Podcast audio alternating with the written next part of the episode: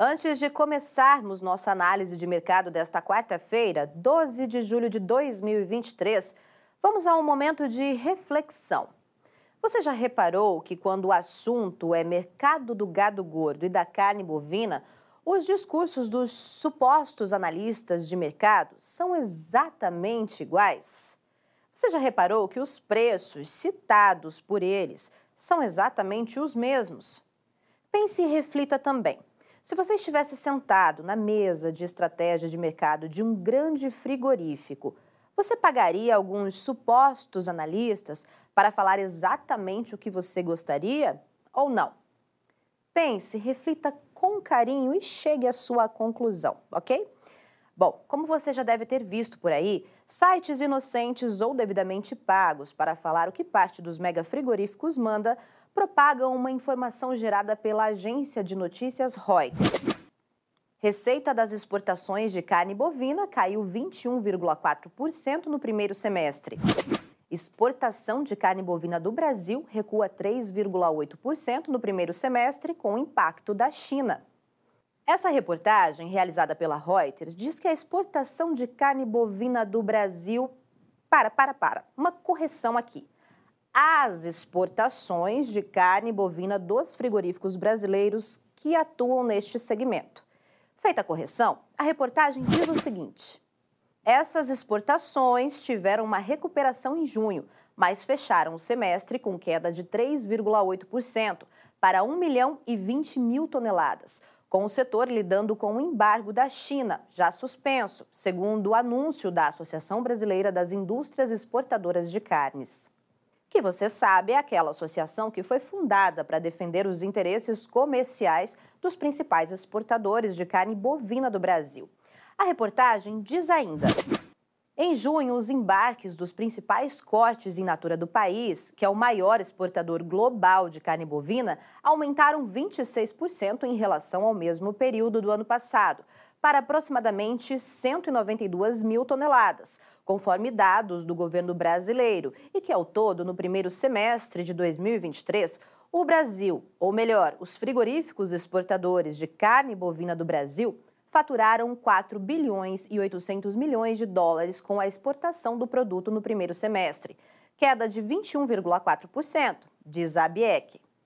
Mas será que foi isso mesmo que aconteceu no primeiro semestre, quando o assunto são as exportações de carne bovina in natura e processada juntas? Vamos ao que apurou a Rural Business e o que a BIEC não contou. Bom, como diz o poeta, vamos por estrofes. Primeiro, sobre o que aconteceu de fato com as exportações do primeiro semestre. Ao todo, foram exportados por esses frigoríficos, de fato, 1 milhão e 20 mil toneladas de carne bovina in natura e processada, mas veja que estamos falando de um volume apenas 3,7% menor que o visto em igual período de 2022, que ainda tem a marca recorde de 1 milhão e 60 mil toneladas.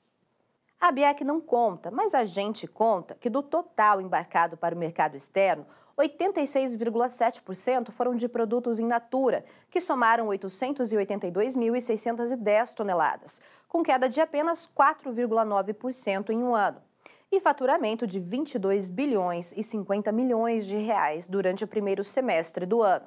Já com os produtos industrializados, a receita chegou à marca de 1 bilhão e 710 milhões de reais, ou ainda 337 milhões e 430 mil dólares, representando 4,7% das vendas para o mercado externo.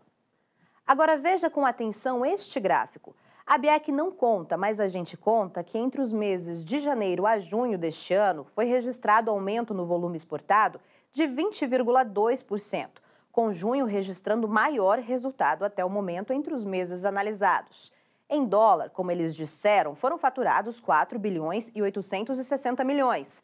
E com a moeda americana sendo trocada a uma média de R$ 5,06, patamar 0,1% menor que em um ano, os frigoríficos exportadores brasileiros conseguiram faturar 24 bilhões e 640 milhões de reais, queda de 21,4% em um ano, mas ainda assim o segundo maior faturamento da história. Destaque ainda para o valor médio da tonelada de carne bovina, in natura e processada enviada ao exterior no primeiro semestre deste ano, que atingiu 4.776 dólares. E por que o valor da tonelada exportada baixou de preço? Porque parte dos exportadores optaram por colocar carne bovina de preço mais baixo em mercados como a China e, ao mesmo tempo, carne de melhor valor no gigante mercado interno, incluindo a famosa picanha do Lula.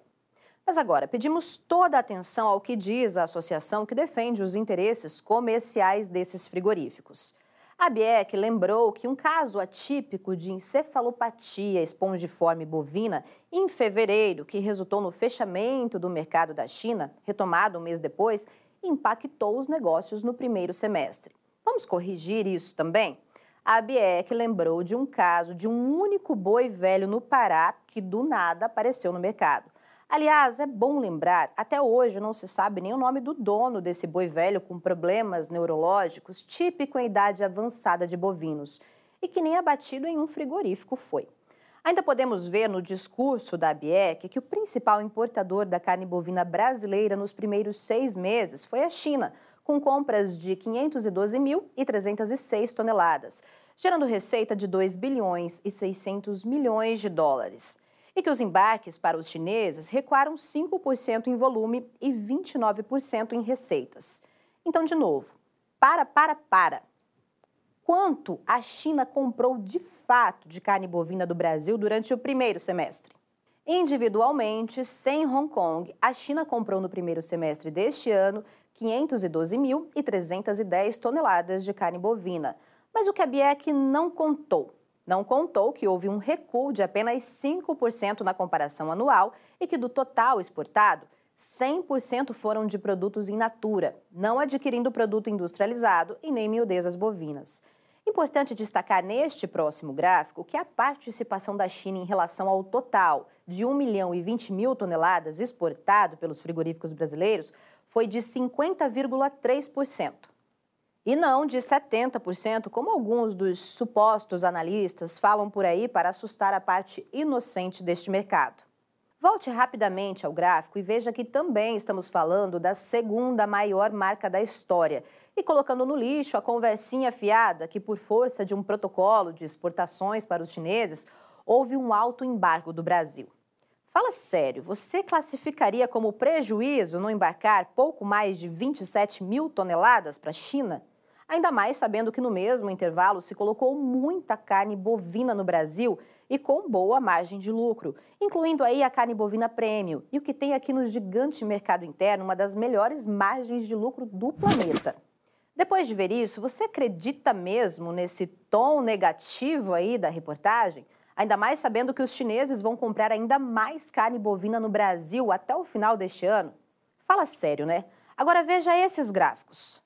Os números oficiais do Ministério da Economia, investigados sistematicamente pela Rural Business, mostram que essas vendas para os chineses renderam aos frigoríficos brasileiros 2 bilhões e 600 milhões de dólares.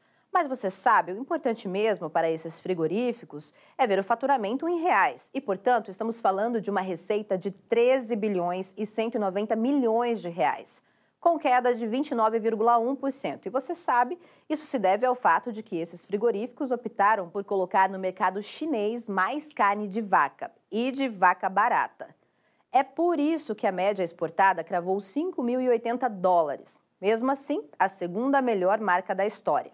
Mas agora vem a cereja do bolo. Como você deve saber, não podemos falar de exportação de carne bovina para a China sem falar de Hong Kong.